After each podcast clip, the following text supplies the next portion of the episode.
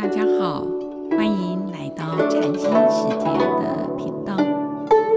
这个节目是以惟觉安公老和尚的佛法开示内容，来引领我们迈向佛法的智慧妙用，让我们生活愈加的安定与自在。佛学与医道第七集。老和尚说，用佛法的角度观察疾病产生的原因，除了生理、心理的影响，还有过去的业因。所谓的业，就是因缘果报，因果通达过去、现在、未来。三世，例如有些人生同样的病，从医学上看都是相同的病症。就理论而言，同样的病可以用同样的药来治好，但事实并非如此。同样的病，用相同的药，在甲治得好。在乙可能就治不好。同样的病去开刀，甲可以好，乙开的刀可能反而溃烂，甚至流血不止。或者一点小病，马上就扩展到全身，甚至连性命都难保。所以，疾病除了生理及心理的因素，还有佛法所说的业报，过去造作的业因，现在果报成熟了，业障现前了，就要受病苦。其实药物也很难治疗，就是业障病。既然病是从身体产生出来的，身体是我们的业报。那么业障现前，就要消业了业。佛法中消业的方法很多，诵经、持咒、念佛、打坐、忏悔都可以消业。用惭愧、忏悔的方法，使我们正念心达到专一的境界，保持平静安。安详自在，不断地在心上用功专注，消除业障，再配合吃药、看医生，标本相治，很快的病就能痊愈。甚至有的病，医生治不好的，药物、食物、物理也治不好的，经过。惭愧、忏悔、用功、殷切，业障消除，病就好了。在无分律里面有讲到：若知有罪而忏悔者，增长善根呐、啊。佛教徒应该有大的度量、大胸襟，包容忏悔的人，协助忏悔的人来改变。清代的禅师有一则养兰的公案，就是一个例子。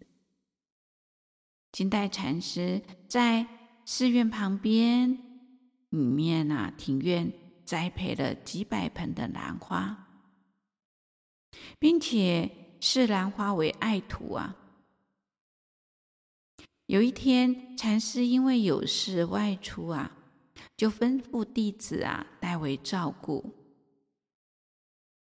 那弟子呢，在浇水的时候啊，不小心就把兰花呢，这个兰花架呢绊倒了，整架的兰花呢，最后呢全部跌落成一堆。那么弟子就非常的愧疚啊，决定等师傅回来的时候，勇于认错，甘愿受受罚。金代禅师回到寺里啊，看到兰园里的残破景象，听了弟子真诚恳切的忏悔，不但不生气，反而心平气和的安慰弟子说：“我之所以喜爱兰花，是为了用花供佛、美化寺院，不是为了生气发怒而种植的。”生死流转，物象的无常。如果迷恋于心爱的事物，执着不能割舍，就不是修行者的行为了。我们常常为了自己心爱的东西，不小心被人家弄坏了而大怒。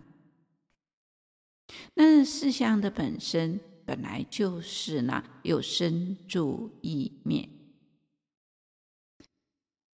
当然，打坏的人，他呢心呢啊，可能呢太粗了，不小心造作了。但很多事情，也就是因缘和合之下而造成的。所以，当有东西呀、啊、损坏的时候，我们呢、啊，要去看